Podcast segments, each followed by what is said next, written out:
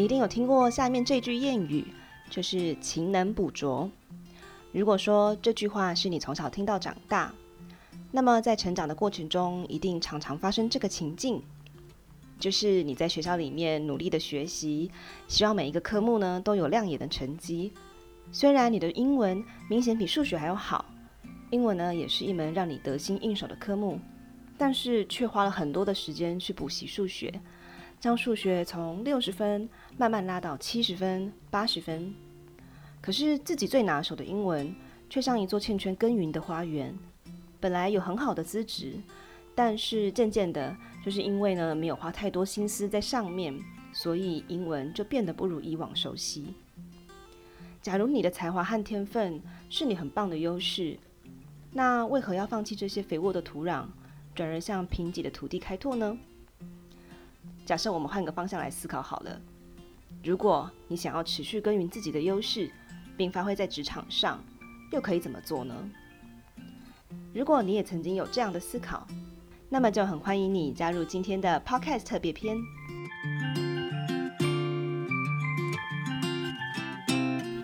大家好，我是思想家的小队长，也是职人代表尊尊。今天呢，想和大家分享的是一本经典畅销书。叫做《发现我的天才》这本书是由马克思·巴金汉、唐·克里夫顿博士合著。书的封面有一个斗大的副标题，写着“全球两百万人以行动证明，勤能补拙是葬送成功的途径”。这句话其实看起来有点耸动，但它其实呼应了这本书最想要传递的重要的观念，就是一个人最大的成长空间，其实是在于他最擅长的领域。而一直在自己的弱点上做文章，其实是徒劳无功的。就像我们前面讲的那个短短的小小的情景一样，六十分的数学变成了七十分跟八十分，但是英文呢？有一份根据盖洛普民调中心所做出的调查结果，显示了非常清楚的实例。盖洛普民调中心呢，他访问了全球三十六家企业。有七千九百三十九个部门的九万八千名员工，而他问的问题是：你在每天工作中是否有机会发挥自己最大的长处呢？那这本书里面呢，他们将答案与部门的表现做比较，得到以下的结果：回答非常满意的员工有百分之五十是待在流动率比较低的部门，百分之三十八是待在生产力比较高的部门。而百分之四十四待在客户满意度较高的部门。那随着时间的经过啊，这些增加非常同意员工人数的部门，在生产力、客户忠诚度、人员稳定方面都有相当的成长。无论从任何的角度来切入，员工觉得每天都能发挥所长的组织，其实是比较健全，也比较有效力的。那反过来呢？这本书呢，认为企业首先必须要了解的是。为什么有八成的员工觉得自己被摆错了位置，无法让员工适才适所的普遍原因又在哪里呢？盖洛普在过去三十年来，持续针对全球数百家企业、八万名表现优异与普通的管理人，进行如何让潜能得到最大的发挥调查研究，得到一个事实：大多数的组织啊，都建立在两项错误看待员工的前提之上，一是。每个人经过学习，几乎都能胜任每件事。二是每个人最大的成长空间在于他最弱的领域。大多数组织视员工的能力是理所当然，所以当然致力减少员工的弱点啊。所以他们可能去做什么事情呢？他们可能体贴的去送员工去上各种的训练课程，去改善弱点。这种做法有时候确实是有必要性，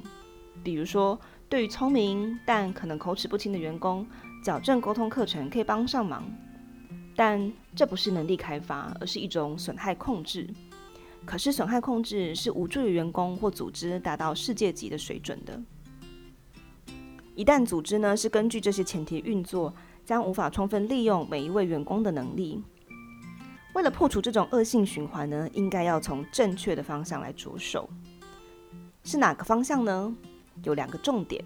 第一个是每个人的天赋都是持久而独特的；第二个重点是，每个人的最大成长空间在于他最擅长的领域。举例来说，书里面有一个案例是这样的：宝拉是一本全球畅销女性杂志的执行编辑，这份工作让她获得许多其他杂志的总编辑工作邀约。当然，这样的邀约呢，使她感觉非常的光荣。但是，宝拉仍然决定留在执编的位置上。为什么呢？因为作为一个杂志的总编辑，这是很大的光荣，而且还是诱惑，不是吗？其实是因为宝拉了解自己最强的主导特质是概念与创意。多年来，她一再磨练此天赋特质，让她成为一个优秀的编辑，让她与作者和其他编辑合作无间，也编辑出赋予杂志独特风格的文章。但是如果宝拉担任总编辑，她的工作重点就不在此，她可能需要去 social，需要去露脸，她可能需要拍很多漂亮的照片，所以在权衡之下。宝拉决定，她要留在自己擅长的领域。很幸运的是，宝拉通过对自我足够的认识，能够做出对自己最合理也最好的工作选择。那有没有什么科学方法能够帮助我们更了解自身的优势呢？今天介绍的这本书《发现我的天才》，它其实就是套用了盖洛普优势评测工具，来将所谓的优势做更完整的归纳。为什么会说这是一个科学化的方法呢？是因为盖洛普呢是三十年来持续针对各行各业的卓越人士来进行系统化研究，听听这些杰出的人士是如何形容自己的工作，从这些不同的专业领域发现变化万千的知识、技巧与天赋。经过不断的观察、聆听，逐渐从丰富的证言中萃取出三十四种模式，称之为主导特质。这三十四种主导特质是人类最普遍的天赋，包含成就、行动、适应、分析、统筹、信仰、统帅、沟通、竞争、关联、公平、回顾等。不过，这三十四种主导特质到底代表了什么？我们应该要用什么角度来看待身上的优势呢？职人代表尊尊将请到全球盖洛普优势认证教练 Lin。借助他多年优势带领的经验，来和大家聊聊。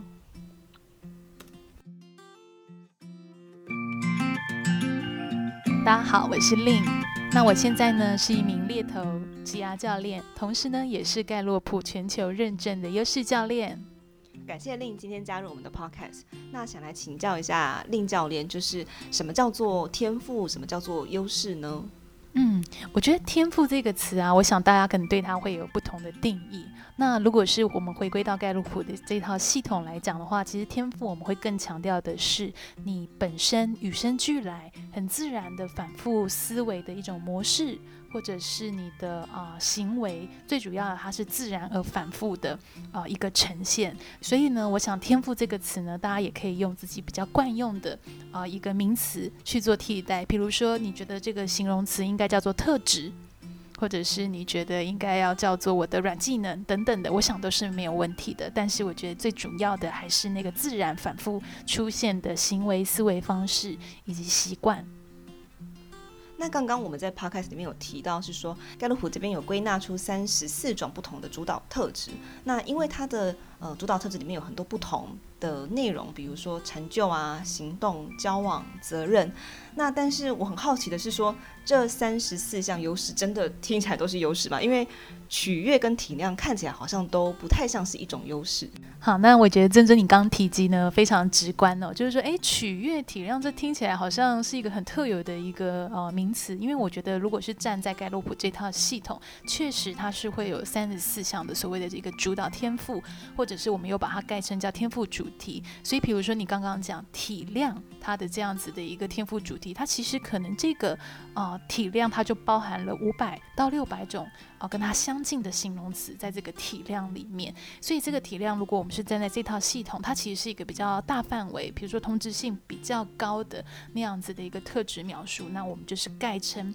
它是叫体量这样子的一个啊、天赋主题。那为什么我会很强调它是一个天赋主题呢？因为如果我们要把它训练成所谓的优势，那我想他会经过很多的一些刻意练习，或者是一些长时间专注在这个体量上面。的一个呈现。为什么会这样说呢？因为一般坊间啊，大家可能习惯做完测验，不管是啊盖洛普这套，或者是其他的评估工具，往往比较多，我们可能看到一份报告出来。诶，就觉得我已经有所谓优势了。可是其实我觉得，如果我们是站在这套系统比较细致的来看，其实这个东西它比较像是一个你的天赋资源，或者是你本来就有的啊、内在资源。不过如果你没有有一个适当的环境，或者是你自己很有意识的去练习它、挖掘它，或者是把它表现出来，其实它就会很难成为一个所谓的优势。那我自己常常会在工作坊，就是会跟大家提到一个概念，就是说。天赋这个东西好像一个跑车哦，你有一个很好的跑车在你的车库，结果呢，你的跑车没有开上路。哦，也没有机会让大家看到，甚至是你也不知道你的跑车应该是要去走山路呢，还是应该它是一个性能很适合过弯的跑车？那这个东西其实就不会形成所谓的一个优势。所以我觉得，如果我们真的要以优势来看这件事情的话，优势它应该是不是以自我为导向的？它是站在他人，它是有办法，是你在实施这个天赋的过程有满足感，而且也能贡献价值，而且它能是站在他人啊、替他人带来。很多很棒的亮点价值就会形成所谓的一个优势，所以我必须啊、要说，它其实还是一个长时间刻意练习或者是自我挖掘探勘的啊、一个过程。那因为令本身呢，除了是优势的认证教练之外，同时也是一位职涯教练嘛，所以想来请教一下令。那呃，优势这件事情对于职场人或者是说对团队来说，为什么是重要的呢？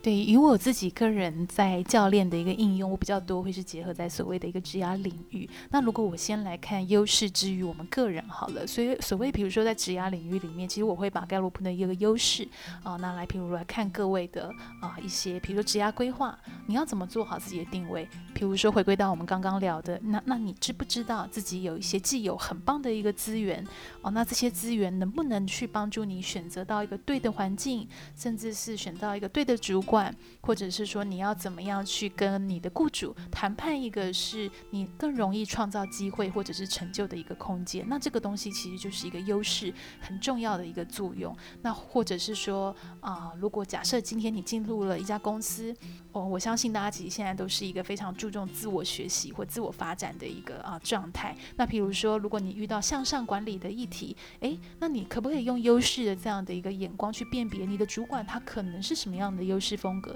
甚至他的优势风格有没有可能带来一些盲点呢？比如说那个盲点就常常是我们在办公室里面讨论到的。诶，我觉得那谁谁谁好难沟通哦。我觉得那个诶，谁谁谁好像很难采纳我的建议。可是我觉得这个东西其实它可以用到更本质的一个概念，我们去看它，甚至是去想如何去做这个解决方案。所以在向上管理的应用，或者是说你在职场的一个发展，甚至是比如说。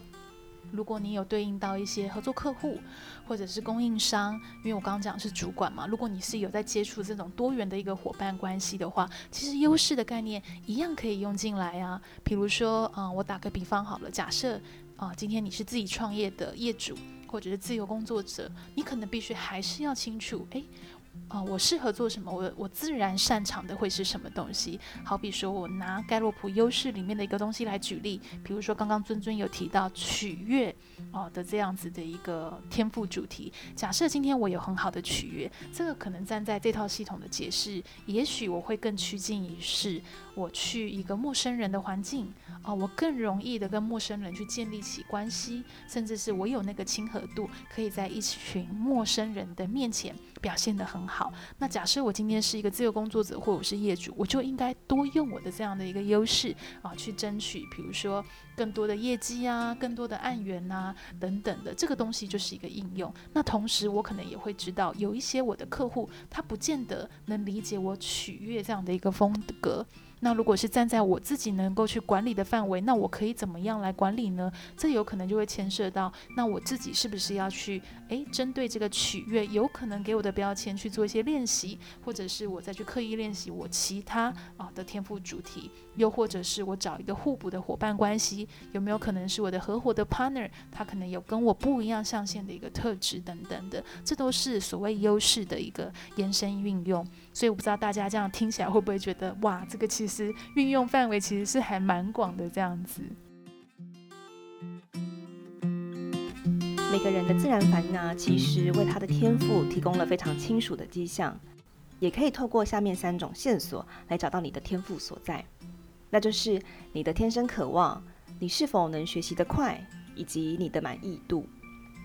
回想你过去的职涯经历啊，是不是有某一个事件，你可能要花好几天去处理它，但是你会从中得到一些快乐。不仅如此，你也做得比一般人还要好。总结《发现我的天才》这本书的四个重点，分别是：第一点叫做强化优点，控制损害。一个人最大的成长空间，其实是在于他最擅长的领域。如果你一直在自己的弱点上做文章，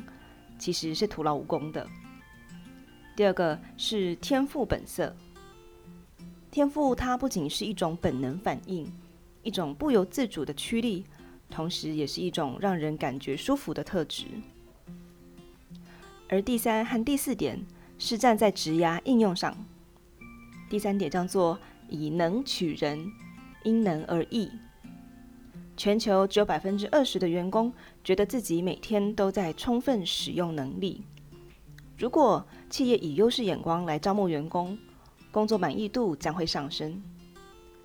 第四点是天赋假不了，训练真不了。许多人在描述自己的能力的时候，其实很少去提到天赋才能，常常讲的是一些你人生过程中所搜集到的证照、文凭。经历或者是奖项等等，不过这些经历其实是可以改变的，天赋才是无法改变的特性。那今天的 Podcast 就到这边。如果你喜欢今天这集的 Podcast，请订阅 Lin 的思想室，也欢迎加入思想家粉丝团。我是珍珍，我们下一集再见。